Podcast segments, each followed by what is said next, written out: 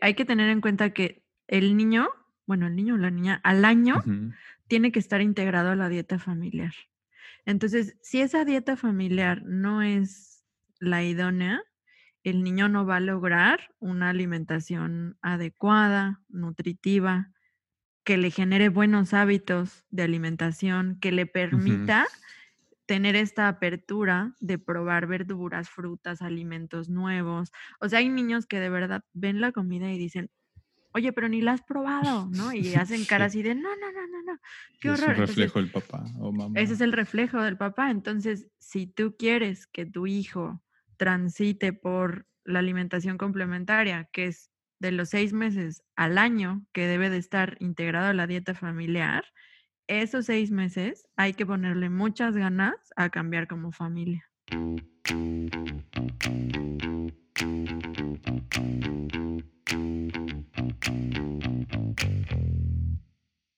Bienvenido, esto es Padres Productivos Podcast. En este espacio podrás escuchar conversaciones con papás, mamás y expertos que están impactando positivamente su entorno y están logrando cosas extraordinarias en el ámbito profesional, familiar y personal con la idea de obtener sus estrategias, herramientas y aptitudes, consejos y aprender junto con ellos todo lo que podamos aplicar tú y yo en nuestras vidas para poder ser una mejor versión de nosotros mismos que podamos compartir con nuestras familias.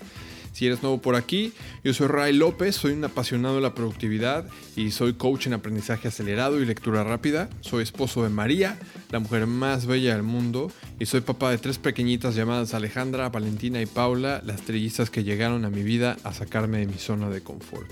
En este episodio nos acompaña Daniela Vázquez. Ella es nutrióloga clínica y asesora en lactancia y alimentación complementaria, con 10 años de experiencia en la práctica clínica y es facilitadora de diversos talleres de salud y nutrición a los que María y yo hemos tenido la oportunidad de asistir. Y la verdad es que la forma en la que explica todo lo relacionado a la alimentación e incluso la parte de lactancia me gustó muchísimo, así que yo tenía ya muchas ganas de, de compartirla con ustedes en este episodio. En esta plática abordamos el tema de alimentación complementaria para nuestros pequeños, vimos algunos mitos y realidades, pero sobre todo nos enfocamos hacia el tipo de cambios que nosotros como papás debemos de tener en cuenta para hacerlo de una forma adecuada y que tenga un mayor impacto o un impacto positivo en la alimentación de nuestros hijos. Este episodio está genial para todos aquellos que tienen un bebé que está por iniciar su alimentación complementaria o si ya tienes un bebé, un pequeño que está en este proceso, el contenido de este episodio te va a encantar. Así que sin más por el momento, los dejo con Daniela Vázquez. Dani, bienvenida una vez más a, este, a este show. Eh, ahora sí se nos, finalmente nos pudimos poner de acuerdo y, de algún modo estamos ya atendiendo los problemas que tuvimos en la primera ocasión. Para los que nos están escuchando, pues que sepan que esta entrevista ya la habíamos grabado y tuvimos, tuvimos temas de internet, de audio y al final no pudimos recuperar eh, la primera entrevista que había quedado muy buena, así que... Así es, pero ya estamos aquí con la segunda versión que va a quedar mejor.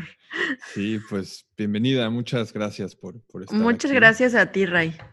Súper, pues bueno, vamos a empezar con una pregunta para empezar a romper el hielo, digamos, y es, em, platícanos un poquito de ti, quién es Daniela, dónde está hoy y, pues a grosso modo, cómo fue que llegó hasta, hasta hoy. Uy, podría platicar muchas horas, pero básicamente... Eh, yo soy originaria del Estado de México, llevo ocho años viviendo acá en Cancún. Yo soy nutrióloga clínica, estudié en la Universidad Anáhuac, después que terminé mi carrera vine para acá y pues aquí he hecho muchas, las cosas más importantes de mi vida las he hecho aquí en, en Cancún. He crecido profesionalmente, como persona, de, muchas maneras. La verdad es que para mí Cancún este, ha sido un lugar que me ha traído puras cosas buenas. Y este, pues básicamente es eso. Soy, soy nutrióloga, mamá, que ahorita la parte de, de la maternidad como que se ha apoderado un poco de mi vida. Ok. Y en tiempos de, de pandemia un poquito más. este, Pero feliz, muy contenta. Este, estoy casada también y básicamente a lo que me dedico en el ámbito profesional es atender nutrición en general. Tengo mucho tiempo de experiencia en nutrición hospitalaria, pero a partir de que nació mi bebé, como que cambió un poco este, la perspectiva. Y ahora, ahora se ha frenado un poco eso, pero doy talleres eh, sobre alimentación complementaria, lactancia materna. Estoy también certificada en asesoría de lactancia. Eh, y veo pacientes en general, veo de todo. Ahorita estoy, este, de, la vez pasada ahorita, que platicamos, afiancé todavía un poquito más el tema de la consulta online y es básicamente lo que estoy haciendo ahorita es a distancia.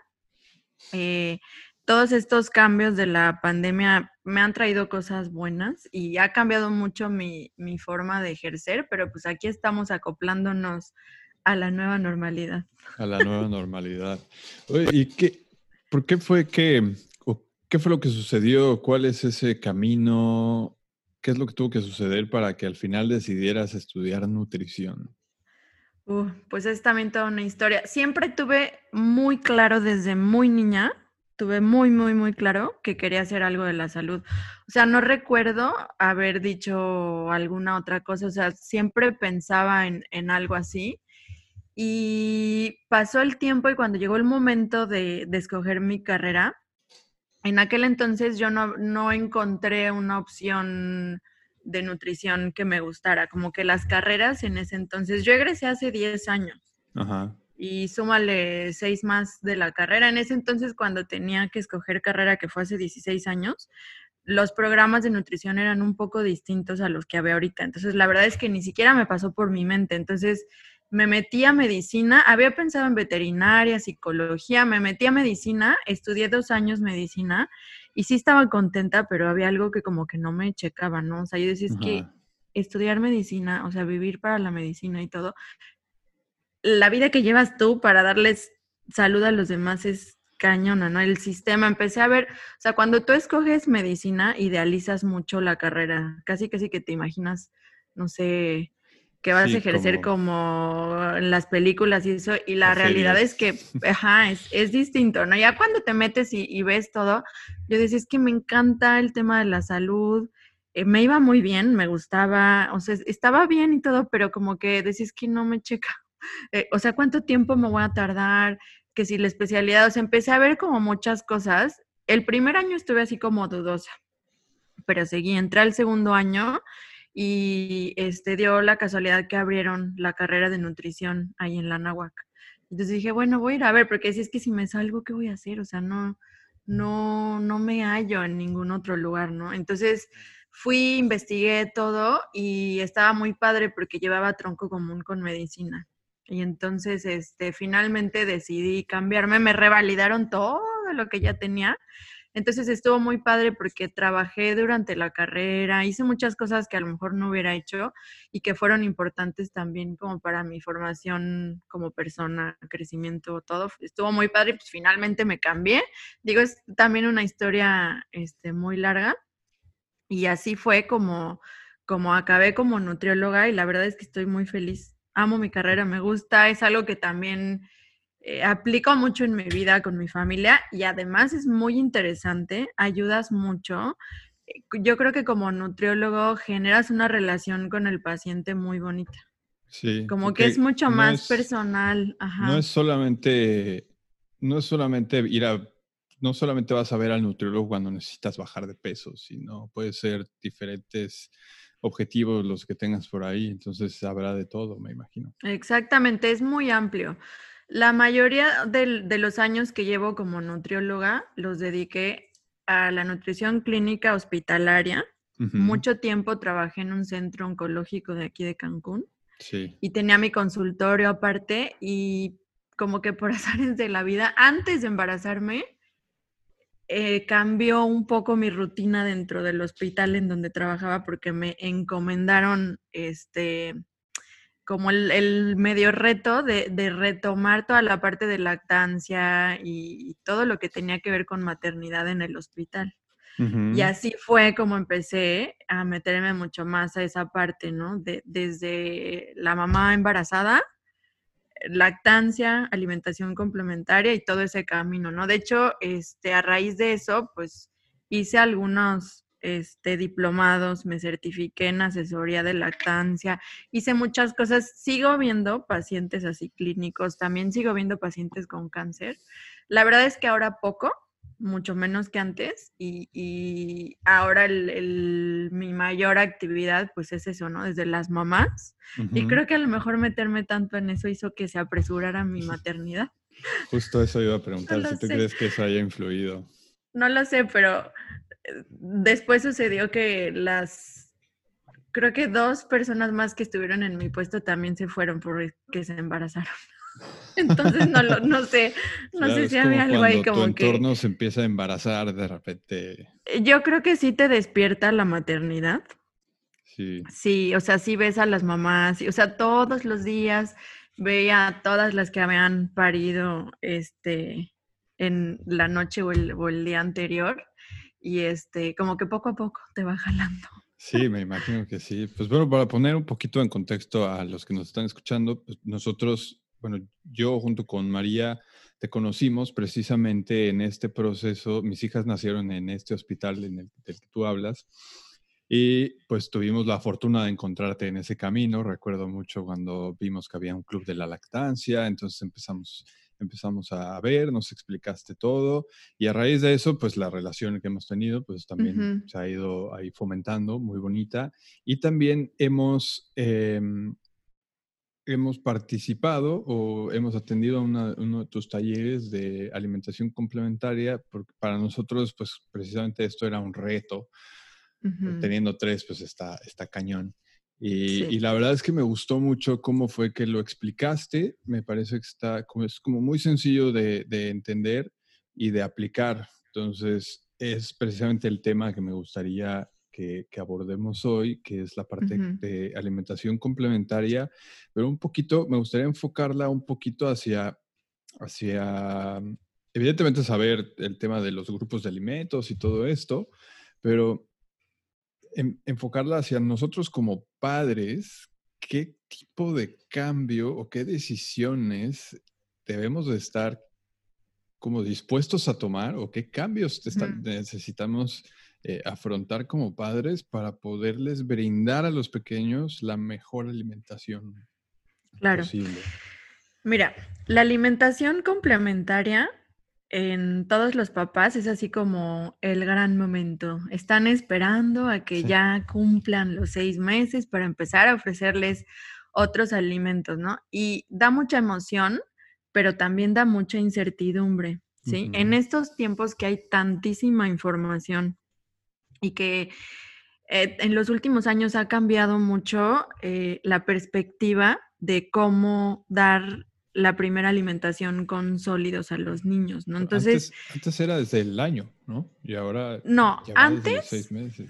Antes, eh, lo, muchos médicos recomendaban empezar a dar alimentación complementaria a los cuatro o cinco meses. Okay. Habían muchos pediatras que empezaban, como antes se promovía mucho el tema de la fórmula, o sea, hubo, hubo un boom mmm, empezando los ochentas más o menos, de las fórmulas este, de leche para bebés, ¿no? Entonces, la lactancia materna como que se empezó a olvidar de una forma impresionante. Afortunadamente ahorita ya se hacen muchísimas campañas, hay muchísima información, hay muchísima gente que se dedica a promover la lactancia y como que ya se está retomando muchísimo. Pero hubo una época en donde como que casi casi que estaba en peligro de extinción la lactancia. Entonces, en aquel entonces, muchos pediatras recomendaban, te decían, hay que empezar con cerealitos en la noche, se los das en el biberón para que duerma. Entonces, eran unas recomendaciones así como que medio, mm, pues basadas en, en los usos y costumbres que perpetuaban muchos pediatras sin ni siquiera cuestionarse si estaba bien o no. Entonces, esa era la recomendación de antes. Ahora que la, la, lactancia materna se promueve mucho más y que hay mucha más información, la recomendación es que se empiece a alimentar con alimentos distintos a la leche materna o a la fórmula, más o menos a los seis meses. Puede haber casos ya muy individuales que va a depender de cada pequeño en particular, en donde el pediatra llegue a recomendar la introducción de alimentos un poquito antes, pero tiene otra razón, otro fundamento que sería como muy largo de abordar ahorita, pero sí hay casos en los que se llega a recomendar que se empiece la alimentación complementaria, sí. Por mencionar muy a grosso modo, por ah. ejemplo, niños con alergias que son alimentados con fórmulas que son a base, por ejemplo, de arroz o cosas así como muy específicas, algunos pediatras recomiendan hacerlo. ¿Por qué? Porque si no se alimenta con pecho y está tomando una fórmula que a lo mejor no es la más completa, pero la toma por, por necesidad, a veces lo llegan a, lo llegan a hacer, pero lo usual es a partir de los seis meses. Pues justo eh, a nivel personal o experiencia personal de mis tres hijas, resulta que mm, no salieron como tal o no, no se ha diagnosticado como tal una alergia, pero dos de ellas resultaron ser em, intolerantes a la proteína de leche y fue un suplicio, fue, o sea, era darles leche y era, mi mujer no pudo, no pudo dar pecho por evidentes razones por tanto pues tiempo. Es que es muy complicado. Y fue una locura, sí, sí, fue una locura. La verdad es que toda la información que nos diste nos ayudó muchísimo y, y aún así a nosotros nos gusta eh, como tomar diferente información, de absorber información de diferentes fuentes y, y veo que hay, hay muchas cosas que se contradicen incluso. Lo que pasa es que aunque haya algo escrito en un lugar, en un artículo, en un libro, siempre van a haber situaciones individuales y la realidad es que solo el profesional de la salud que conozca el, historial de ese pequeño o de ese adulto, pues puede decirte cuál es la excepción a la regla. O sea, no hay que ser así, ¡pum! a rajatabla. Pues no, no, no, no, porque cada persona es distinta, cada niño tiene necesidades diferentes, hay situaciones diferentes, entonces esa es también una parte muy, muy valiosa de, asesorarte cuando vas a empezar la alimentación complementaria, sobre todo en casos especiales, por ejemplo, como, como tus hijas o por ejemplo mi, hijo que es este, multialérgico, es importante apoyarse de un nutriólogo. Hay ya muchos nutriólogos que nos dedicamos a ver toda esta parte, ¿no? eso te va a dar como mucha confianza, seguridad y te ayuda a desarrollar un plan para empezar con, tu bebé enfocado a sus necesidades especiales. Siempre de la mano también de indicaciones del, pediatra, ¿no? O sea, es, es bueno hacer un equipo porque da mucha incertidumbre y te surgen muchas dudas, ¿no? Claro. Entonces, ahora hay dos vertientes que las dos están bien, o sea, volvemos a lo mismo, no puedes ser muy totalitario, ¿no? Estricto, sí. La vertiente más tradicional, que es empezar con triturados, y otra vertiente que es así como más novedosa, que es el método Bliss y el método Baby Led Winning. Pero ambas partes, este, o sea, están como que mm, regidas por la novedad, o sea, lo que es distinto que cuando nuestras mamás, es que si no hay ninguna otra condición que lo prohíba, tú puedes empezar prácticamente con cualquier alimento. Inclusive ahora se recomienda empezar con alimentos ricos en hierro, alimentos oh. ricos en grasa, por ejemplo, carnes. Antes lo que hacían era pura papilla y además empezaban con cerealitos, verduras, frutas. Y era así como que, uy, súper larguísimo. O sea, te tardabas así como 10 mil millones de años en llegar, al año y que el niño comiera la dieta familiar, ¿no? Entonces, ahora la propuesta es, no importa si es este, triturados o si es baby led winning, pero tiene que empezar desde el principio una variedad mucho más amplia de alimentos, porque esto te va a ayudar no solo a a que su nutrición esté garantizada, sino que también sensorialmente aprendan a comer bien, que sus sentidos se, llenen y, aprendan esta diversidad y sean niños mucho más ávidos de comer diferentes tipos de alimentos, ¿no? Verduras, frutas. O sea, está demostrado que, que esto ayuda a que tu hijo coma mejor a la larga. Sí, definitivo.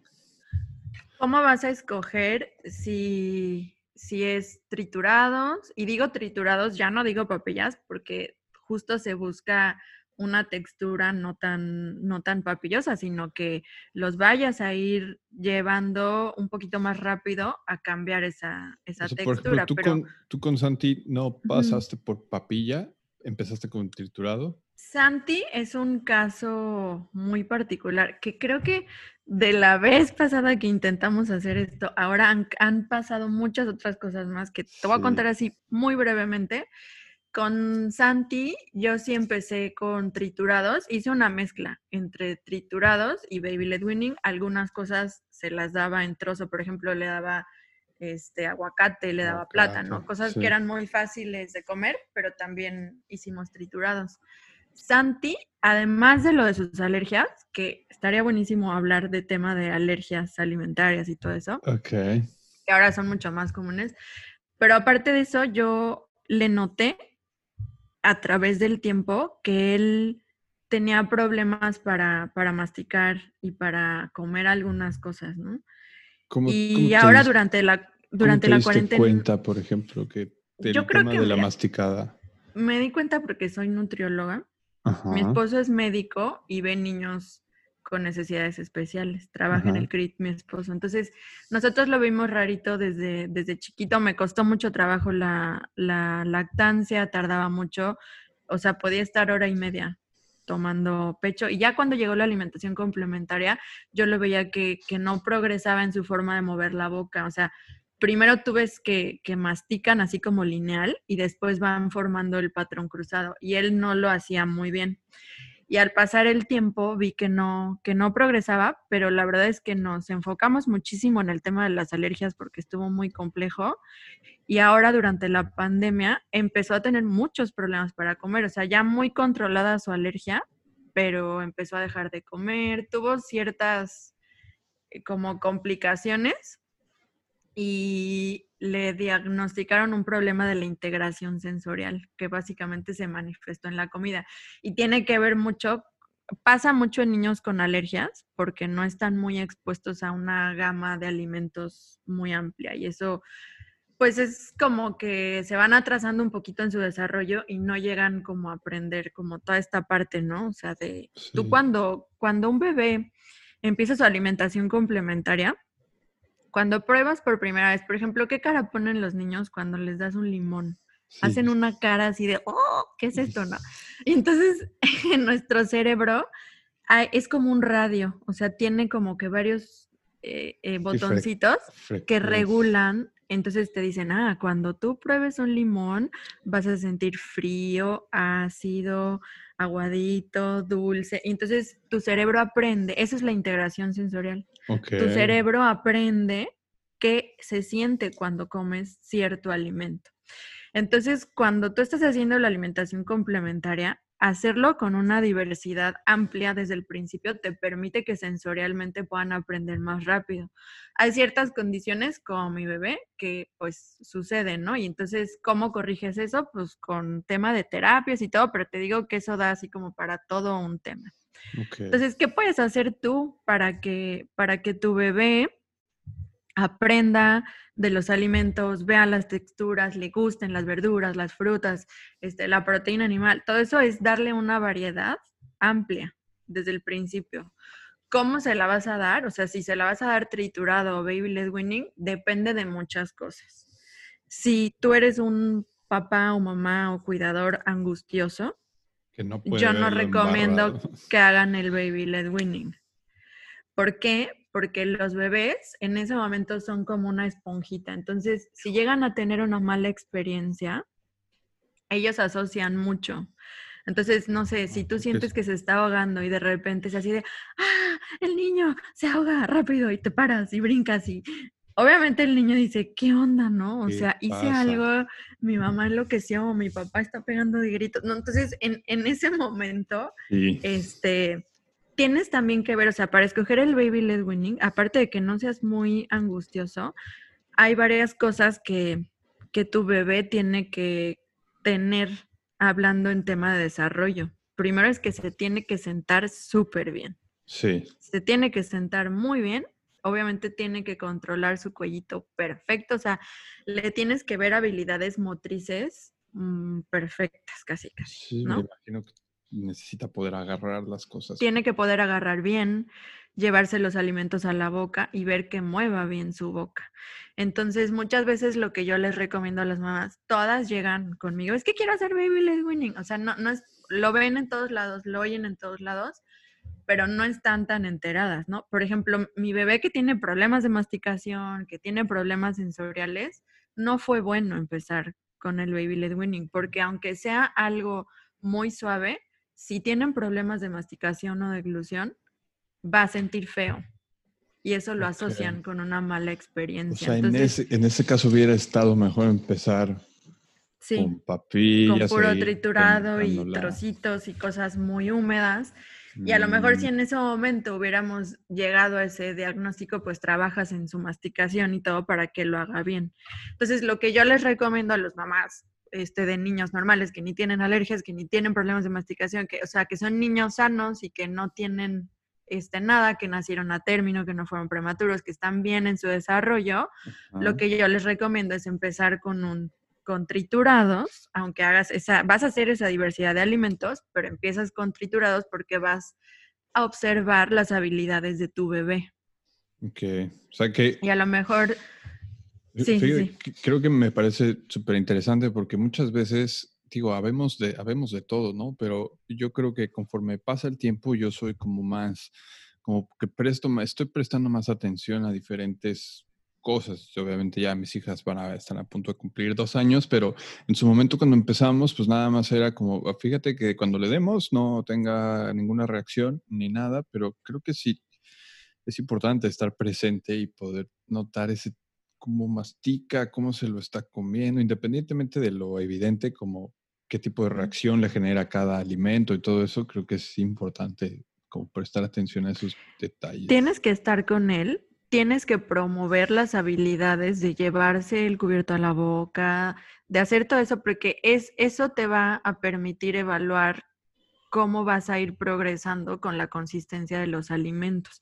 Obviamente, hablando del, contenido nutricional, eh, lo vas a hacer igual si es triturado o baby led winning.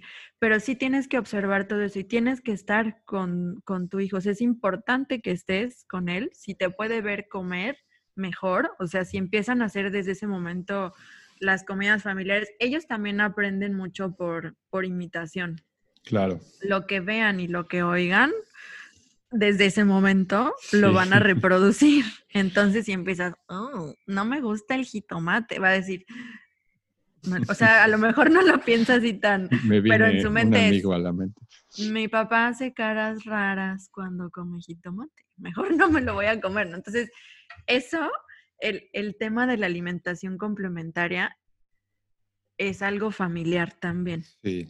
Es algo que tiene que suceder en familia y, y te lo decía también desde la otra vez, para que tu hijo coma bien, para que su alimentación sea exitosa, si vas a empezar la alimentación complementaria y tú tienes algo que cambiar en tu alimentación, es momento de que lo hagas, porque a partir de ahí va a aprender también lo que tú haces. Entonces, sí. la alimentación complementaria es como todo el contexto familiar, ¿no? O sea, dónde come, cómo come. Aparte de, todo lo demás, tiene que, vivirlo también así en, Sí, no es solamente el alimento, sino creo que es como el, momento en sí. Nosotros, a tu recomendación, de hecho, comemos cuando ellas comen. Digo, no, no, ellas comen cinco veces al día. Nosotros por lo general comemos tres.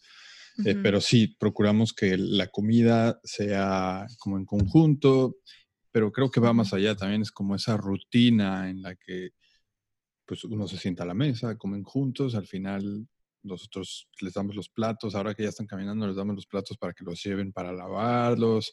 A veces les, les, echan un poquito de agua encima, poco a poco las vamos integrando en, en, todo esto. Y, y, bueno, como, ¿cuáles serían como...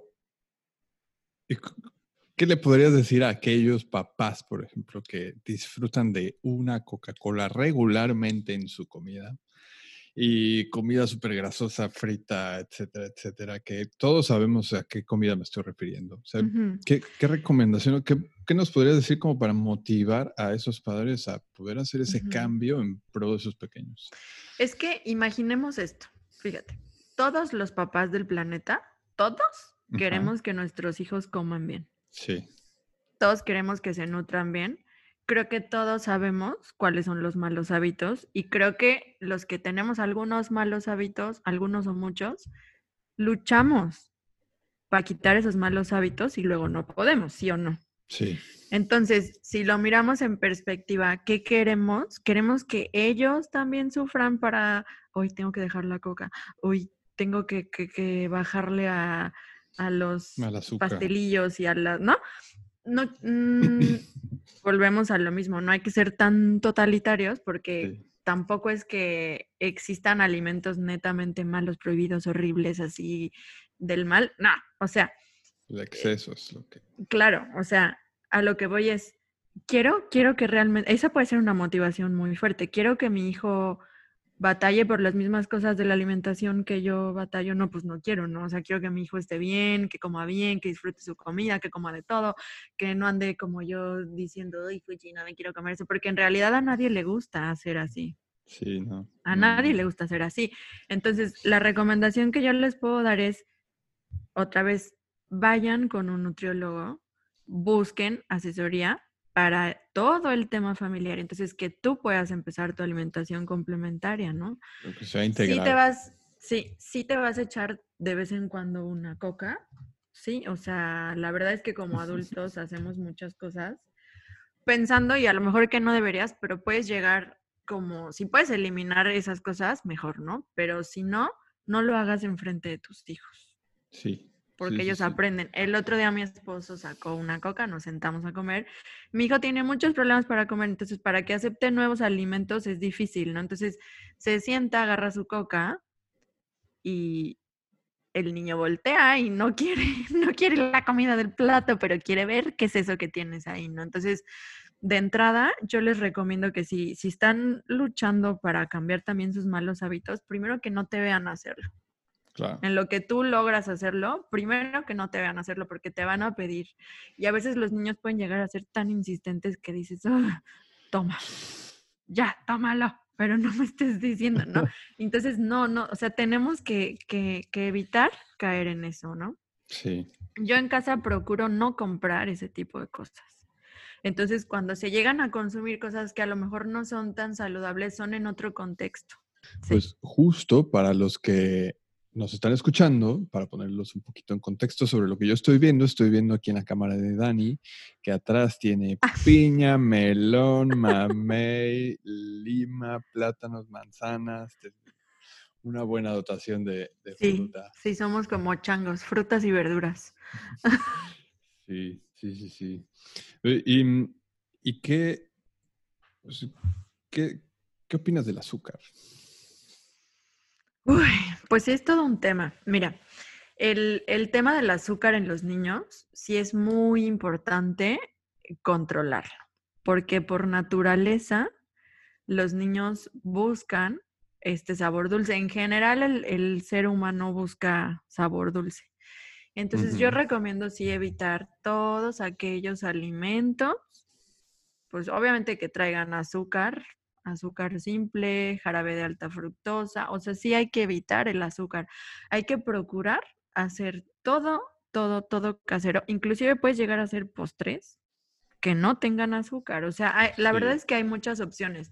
Mucha gente como que eh, al, estar como muy metido en este tipo de alimentación, a veces cuesta trabajo pensar en otras formas de, comer que, que, sean ricas y que no incluyan azúcar, ¿no? O sea, hazle agua de fruta natural sin azúcar, bien diluida, este, evitar las cosas que la tengan, evitar los postres, evitar añadírsela.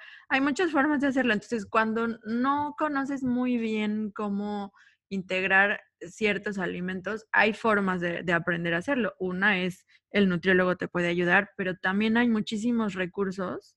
Ahora que tenemos el YouTube y todo eso. Hay millones de recetas, millones de cosas eh, que, te pueden inspirar para que tú prepares para, tu hijo, pero sí tienes que evitarlo. La recomendación dice evitarlo hasta los dos años, pero yo recomiendo no, o sea, no hacerlo parte de tu dieta. Entonces tú también como papá tienes que entrar en esta dinámica de no hacerlo parte de tu dieta. Y ya si lo vas a hacer, tratar de no hacerlo con él y poco a poco irle enseñando el, el contexto, ¿no? Por ejemplo, si tus hijos eventualmente pues van a ir a una fiesta de cumpleaños y va a haber un pastel que va a tener azúcar, va a estar muy difícil que se lo prohíbas así tajantemente, pero hay que explicarles, vas a comer un pedazo, y a cierta edad obviamente, ¿no? Vas a comer solo un pedazo pequeño y esto es algo que no hacemos habitualmente. ¿Y por qué no lo hacemos? Por esto y esto y esto. Tampoco puedes hacer este, o sea, siempre platico con mi mamá, ¿no? Que le digo, es que yo tampoco quiero que mi hijo sea el, niño raro que no come nada y que, que llega así. No, o sea, como la alimentación también es un tema cultural, este, social, inclusive religioso, pues hay que tratar de, de compartir también con la sociedad de la mejor manera, ¿no? Entonces, claro. pero sí, el, tema del azúcar es todo, todo un rollo y hay que evitarlo lo más que pueda. Te, lo pregunto porque, por ejemplo, yo ya tengo, aunque de repente caigo otra vez en esas malas costumbres, no consumo muchísima azúcar, pero sí he pasado periodos en los que no como nada, nada de azúcar y me siento genial. Cuando lo hago y lo logro, me siento genial. Pero, por ejemplo, mi padre, que ahora ya no, ya no nos acompaña aquí, eh, él, él era de esas personas que tú le, le ponías una, iba a comer a casa y nosotros hacíamos agua de sandía, por ejemplo. Bueno, él en un vaso considerable, no sé, de 300 mililitros, llegaba a ponerle hasta 5 mm. cucharadas de azúcar. No, sí, sí. Sí, no, no le sabía.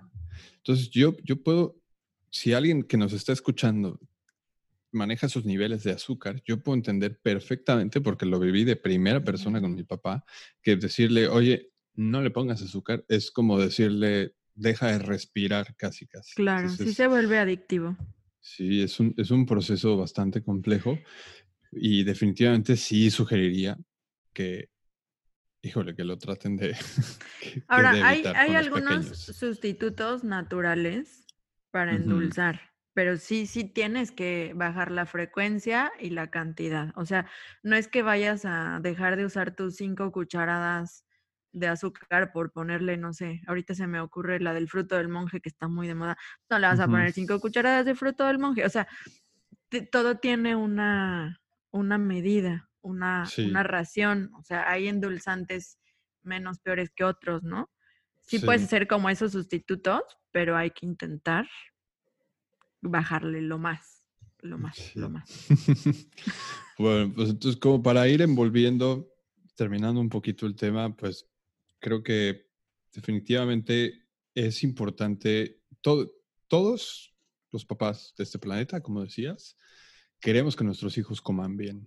Entonces, creo que sí es muy importante eh, consultar con alguien o con, un experto para que nos pueda ayudar y que no solamente sea enfocado, tienes que darle al niño esto, esto, esto. Obviamente el, tema de, mezclarle bien los grupos de alimentos creo que es muy importante, y, estar abiertos a que la alimentación de hoy no es la misma alimentación de, las abuelas, ¿no? Entonces, aunque las abuelas tienen sabiduría ancestral muy interesante e importante, también creo que es importante prestar, poner atención a lo que está sucediendo ahora, entonces buscar, buscar asesoría y que sea integral. Entonces... Sí, hay que buscar guía para toda la familia, porque hay que tener en cuenta que el niño, bueno, el niño o la niña, al año tiene que estar integrado a la dieta familiar. Entonces, si esa dieta familiar no es la idónea, el niño no va a lograr una alimentación adecuada, nutritiva, que le genere buenos hábitos de alimentación, que le permita tener esta apertura de probar verduras, frutas, alimentos nuevos. O sea, hay niños que de verdad ven la comida y dicen, oye, pero ni la has probado, ¿no? Y hacen cara así de, no, no, no, no, no, qué horror. Es el reflejo del papá o mamá. Ese es el reflejo del papá. Entonces, si tú quieres que tu hijo transite por la alimentación complementaria, que es de los seis meses al año que debe de estar integrado a la dieta familiar, esos seis meses hay que ponerle muchas ganas a cambiar como familia. Sí, sí, sí, sí, definitivamente. Y, mm, por ejemplo, aquel se me, justo se me viene a la mente ahorita un, un amigo que casualmente ha estado aquí en el podcast. Él no le gusta el jitomate. ¿Qué consejo le darías a aquellos? Yo por general como muy bien, pero hay algo en concreto que es el hígado, que ese sí. Híjole, por mucho que mi madre me lo intentó disfrazar de diferentes maneras, yo lo reconozco y no me gusta. Pero sí me gustaría que mis hijas comieran hígado, porque entiendo el valor nutricional que tiene. ¿Qué, consejo nos puedes dar para aquellos? Mira, es normal y aceptable tener por ahí un par de alimentos que no te gusten. Es aceptable. Pero si quieres que tu hijo lo coma, puede verte o comerlo.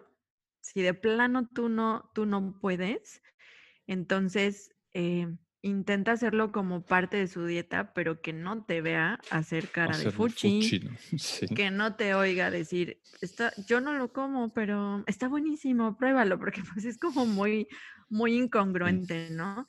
Es muy difícil hacer que un adulto que de verdad tiene una aversión a un alimento lo coma, ¿no? Ahorita que decías del jitomate, mi esposo no lo puede ver ni en pintura, pero básicamente es el único alimento que no, que no puede ver ni en pintura, ¿no? Entonces, cuando se lo ofrecemos a nuestro hijo, él se lo da, él se lo da, este, jamás ha hecho un, un, comentario de a mí se me hace espantoso, o qué textura tan rara, o qué horror.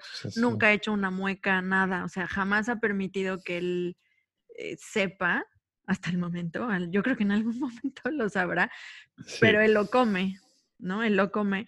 Yo te puedo decir, yo no tengo algo así tal cual que no me guste. Creo que podría probar cualquier cosa. Hay que hacer también con los niños, ya cuando te entienden un poquito más, que son un poquito más grandes, si hay algo que no quieren comer, puedes decirle, pruébalo. Te reto a que lo pruebes tres, cuatro, cinco veces. Y puedes incentivarlo con, con algo, ¿no? Si después de eso, de plano, te dices que no puedo, mamá, no puedo, papá, es válido. Lo que estaría raro o lo que estaría mal es que sí tenga una selectividad alimentaria muy amplia, o sea que, que por ejemplo, que de verduras te coma una o dos. Eso sí no debe de ser normal, ¿no? Pero si de las verduras y tú le das una variedad muy amplia, hay una que ves que no le gusta tanto, continúa ofreciéndola pero ofrece también algunas otras, porque sí puede ser, sí puede ser real que no le guste algo. Sí. Eso sí puede ser real, pero tiene que probarlo muchas, muchas, muchas veces, tiene que estar incluido en la dieta, tiene que ver que lo coman los demás y tiene que entender que pues que también lo va a tener que probar varias veces y la mayoría de las veces lo prueban muchas veces y les acaba gustando. Sí, sí, sí, sí. Súper. Pues Muchas, muchas gracias por compartirnos todo, todo esto. Creo que a mí me gustaría poder grabar tal vez otro episodio enfocado en el tema de alergias, que, que como tú decías, últimamente son como muy comunes.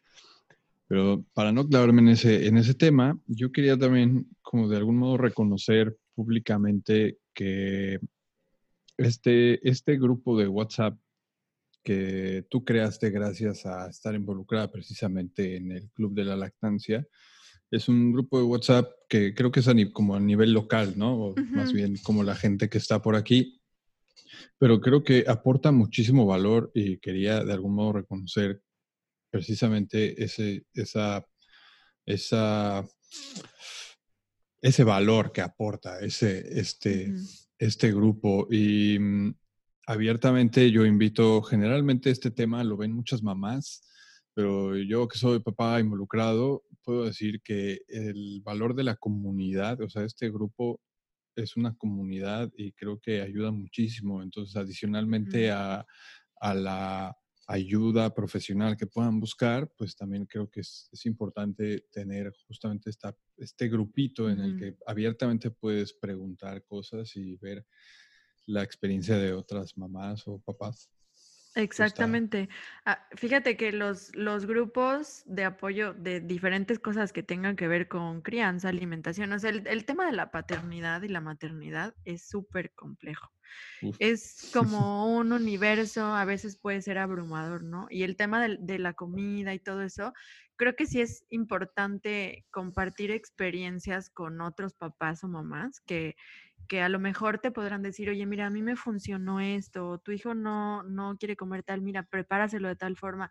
O sea, el tener un grupo, y no nada más de alimentación, pero el tener un, un grupo de apoyo y ver que hay otras personas que pasan por lo mismo que tú, que también a veces la sufren igual que tú, es muy valioso, porque sí, sí puede llegar a ser súper abrumador como papá de pronto sentirte solo. Y creo que en estos tiempos en donde estamos un poquito más aislados, o sea, que no podemos salir tanto y que, que ha cambiado un poco cómo vivimos, estos grupos son muy buenos siempre y cuando yo les digo que, que estén a lo mejor guiados por un profesional de la salud también o alguien que, que, que sepa muy bien de lo que está hablando, porque pueden, o sea, tiene que haber un moderador, porque sí, pueden también llegar a ser perjudiciales. Entonces hay, que, hay que tener cuidado, pero si, si cerca de ti hay un grupo eh, que está como que bien regulado, bien establecido, te puede servir muchísimo por muchos aspectos. Claro, sí, sí, sí. Súper. Bueno, pues ahora sí me gustaría ya pasar como a la parte, a la parte final para ser respetuoso con tu tiempo.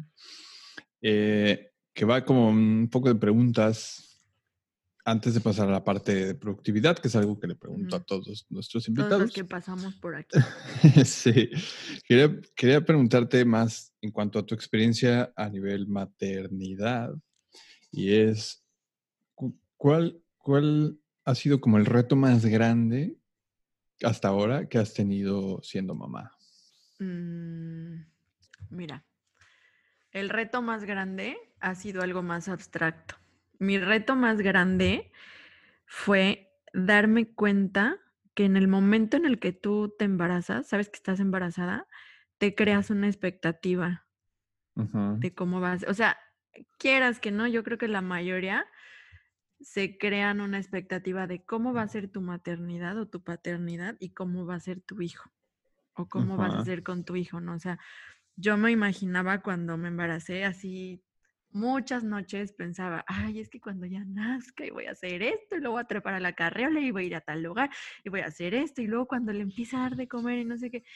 Y entonces es altamente probable que cuando nazca tu hijo, tu maternidad no sea 100% como tú la pensabas. O sea, desde que nace tu hijo, desde que nace, a lo mejor el parto no era lo que tú esperabas o habían cosas que o sucedieron cosas que no pensabas, o tu hijo tiene alguna necesidad especial y tú no lo contemplabas. Hay muchas cosas que, que se van presentando en el, en el camino, ¿no? Entonces, creo que si yo pudiera hablar conmigo misma, o sea, si, si yo hubiera ido de, del futuro, me hubiera dicho a mí misma, no te hagas ninguna expectativa. Deja que todo fluya porque no sabes qué va a pasar. Entonces tienes que vivir el aquí y el ahora y los niños crecen tan rápido que luego te empiezas a mortificar por un buen de cosas y cuando te das cuenta tu hijo ya tiene dos años y dice mamá y dices, hoy quiero que sea otra vez bebé de un mes de nacido. Entonces, no crearte expectativas, todo irlo viendo poco a poco. No sabes qué va a pasar, no sabes cómo va a ser, no sabes qué va a necesitar. Entonces, disfruta el momento hoy con tu hijo porque pues no sabes cómo va a ir sucediendo.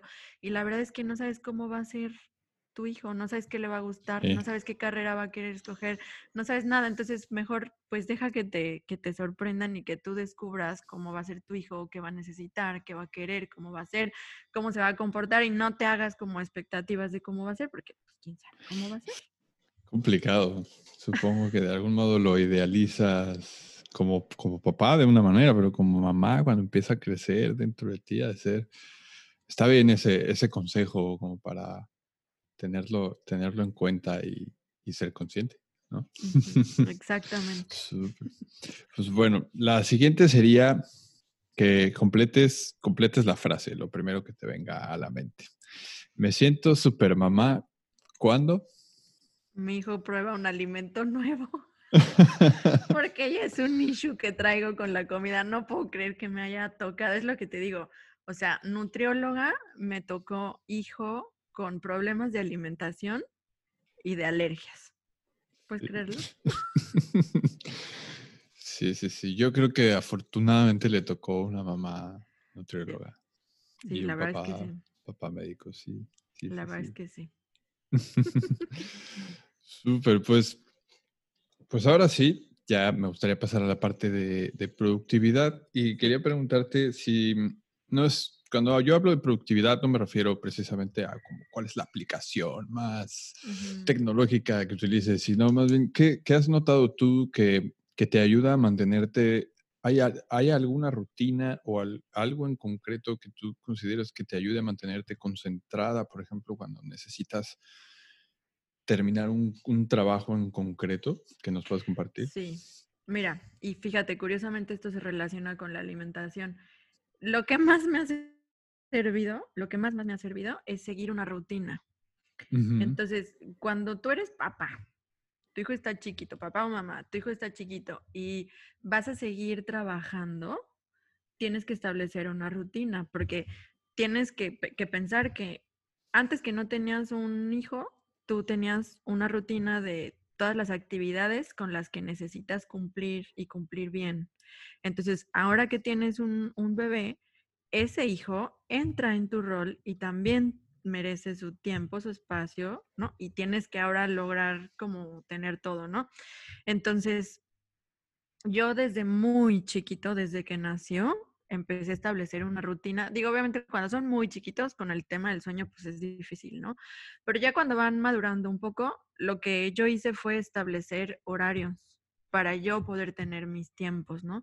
Por ejemplo, ahora que, digo, y esto es, va cambiando conforme crece un poco tu hijo, pero, pero es como establecer horarios y rutinas para que tú puedas seguir trabajando, para que tú también tengas tiempo para ti. Y esto les impacta en la alimentación los horarios de comer son importantes para que ellos coman también bien, ¿no? Entonces, si tú organizas todo, todo tu día, por ejemplo, yo ahorita eh, tengo a Santi en su siesta y esta siesta es como que ya parte de, lo que establecimos y de lo que él ha aprendido.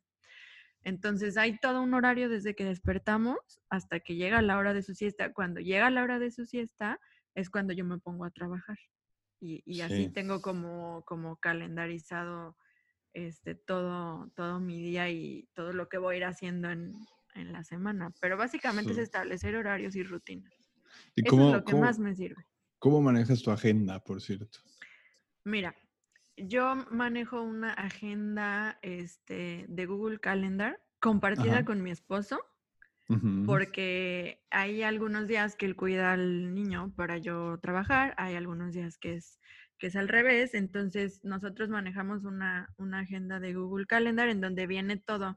Ahí anotamos todo, o sea, yo sé a qué hora tiene él sus pacientes, él sabe a qué hora tengo yo a mis pacientes.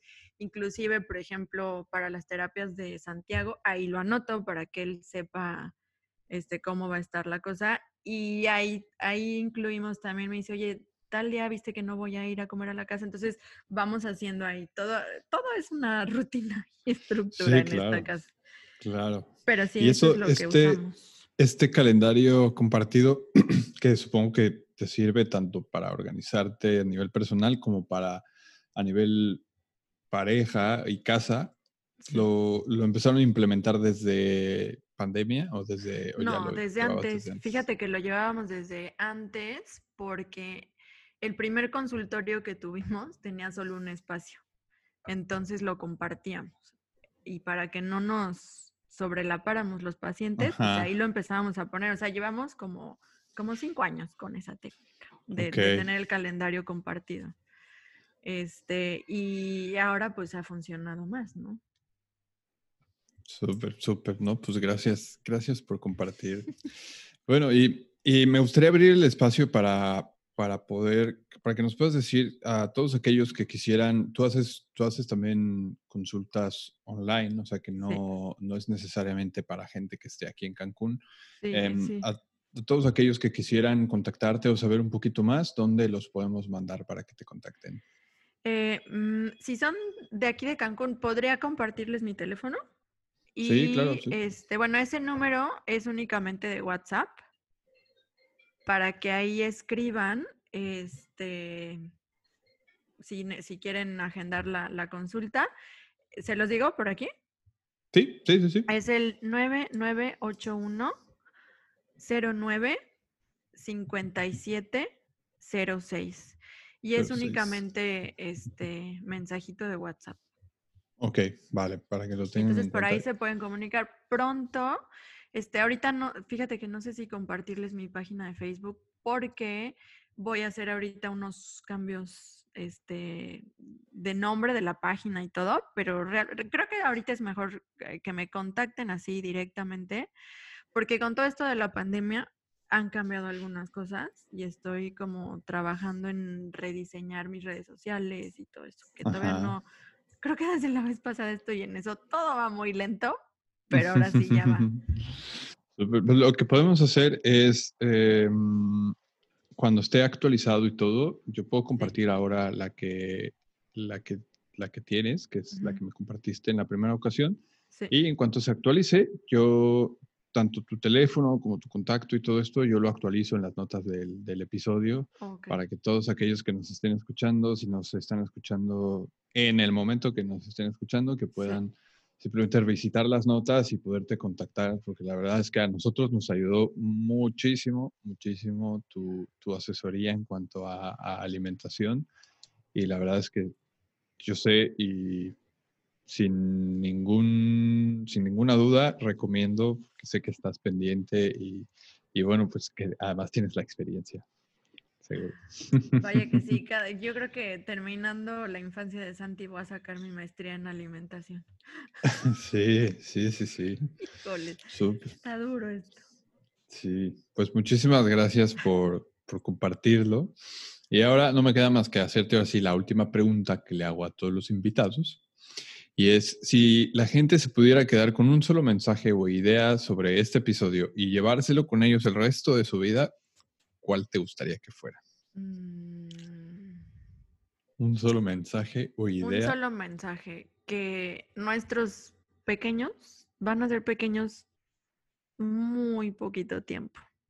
Sí. No van a regresar y entonces no apresurarlos para que sean perfectos en todo, perfectos en, en, dormir, perfectos en escuela, ni nada. O sea, dejarles como, como que sean libres, felices, que jueguen, que sean niños mucho tiempo, porque se va, este tiempo se va y pues no, lo que no aprovechen ahorita pues no va a regresar.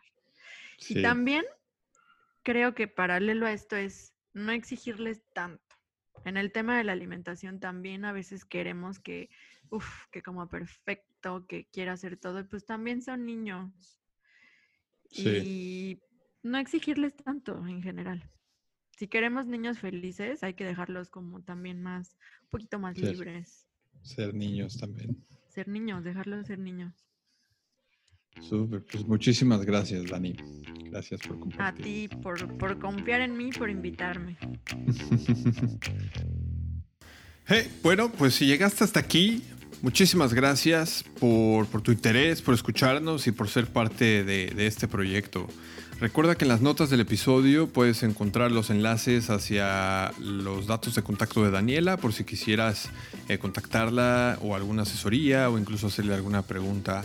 Si te gustó el contenido que acabas de escuchar, suscríbete al podcast en tu reproductor favorito para enterarte cada vez que salga un nuevo episodio. En Spotify puedes darle al botón de seguir y si nos estás escuchando en Apple Podcast, dale al botón suscribir. Si quisieras apoyarnos o echarnos una mano, si no lo has hecho aún, déjanos una reseña 5 estrellas en Apple Podcast o una valoración en Facebook. Y si ya lo hiciste, mil gracias. Estas reseñas no solamente las leo yo, también las leen otros padres y mientras más y mejores reseñas llegaremos a más gente y así nos podrás ayudar a impactar positivamente a más mamás y papás en su camino. Si consideras que este episodio le puede ayudar a alguien que conozcas, no te olvides de enviárselo o compartirlo en tus redes sociales y etiquetarnos como arroba padres productivos en Facebook e Instagram. Si conoces a alguien que consideras que le puede aportar valor a, este show, por favor no dudes en ponerlo en contacto con, conmigo. Puedes escribirnos a hola.padresproductivos.com o directamente en cualquiera de nuestras redes sociales. Con mucho gusto me pondré en contacto y así lo podemos compartir con la audiencia. Y por último, si te gustaría recibir un mail quincenal con información exclusiva para suscriptores del correo, pues cada dos jueves estoy enviando un, un mail súper corto que puedes leer en tres minutitos donde comparto algunas fotos, experiencias personales mientras recorro el increíble y cambiante camino de ser papá de tres. Así que si quieres recibir algunas historias recientes y relevantes sobre mis fracasos y algunos de mis éxitos como papá, visita padresproductivos.com diagonal correo. Eso es todo por ahora. Yo soy Ray López. Soy experto en hacer sonidos de animales mientras comen mis hijas. En pro de que coman mis hijas. Nos vemos en el próximo episodio. Adiós.